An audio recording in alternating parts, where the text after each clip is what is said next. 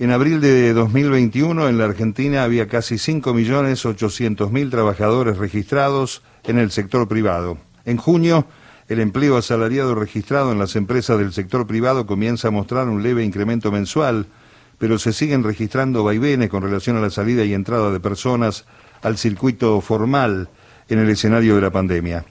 Durante el peor momento de la crisis sanitaria se perdieron 191.000 puestos privados entre febrero y julio del 2020 y desde allí hasta junio del 2021 consiguieron puestos 103.000 trabajadores y trabajadoras, lo que significa apenas el 54% de la recuperación.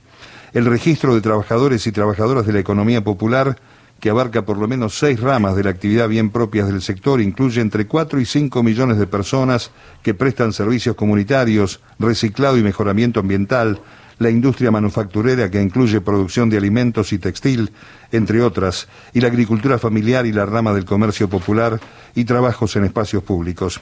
En el Estado se desempeñan 3.600.000 agentes públicos en los niveles nacional, provincial y municipal, y de esos recursos dependen los casi 7 millones de beneficiarios de ANSES. Son muchos números, casi 22 millones de personas, de las que en la mayoría de los casos dependen otras, las familias, los grupos de convivencia. Hay pobres, desocupados, retirados, afectados por la crisis económica y sanitaria y otros factores estructurales.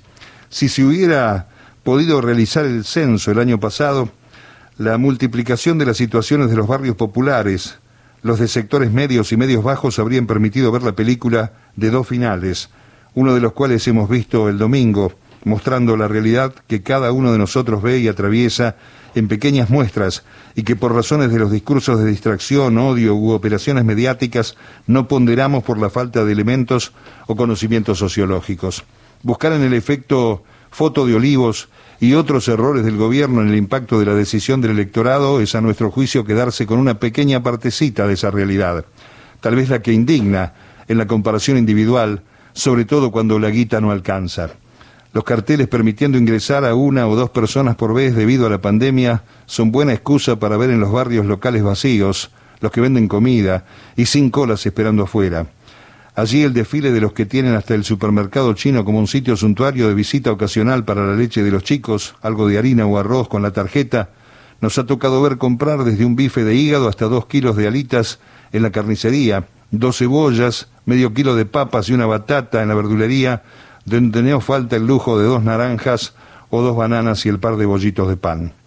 Si esa percepción se multiplica en esas zonas populares, será hora de mirar para abajo, allí donde llegar a fin de mes es una aventura, donde la guita no alcanza por más ayuda que se pueda arrimar, porque en la carrera con los precios en muchos hogares gana el hambre.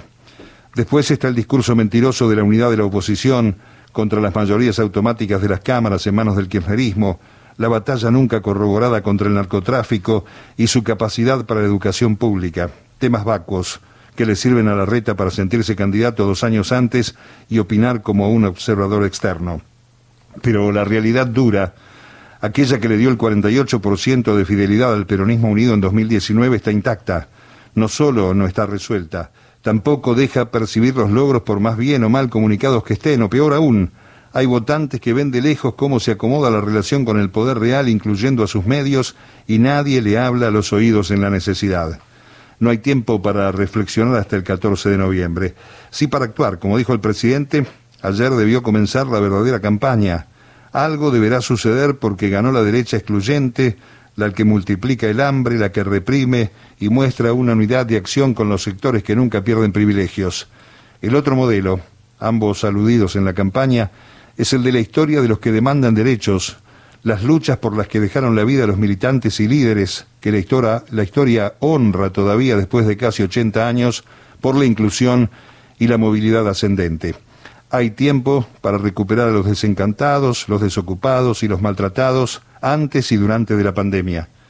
Los que volvieron a votar a los verdugos de sus sueños. Dicen que la batalla que se pierde es la que no se da.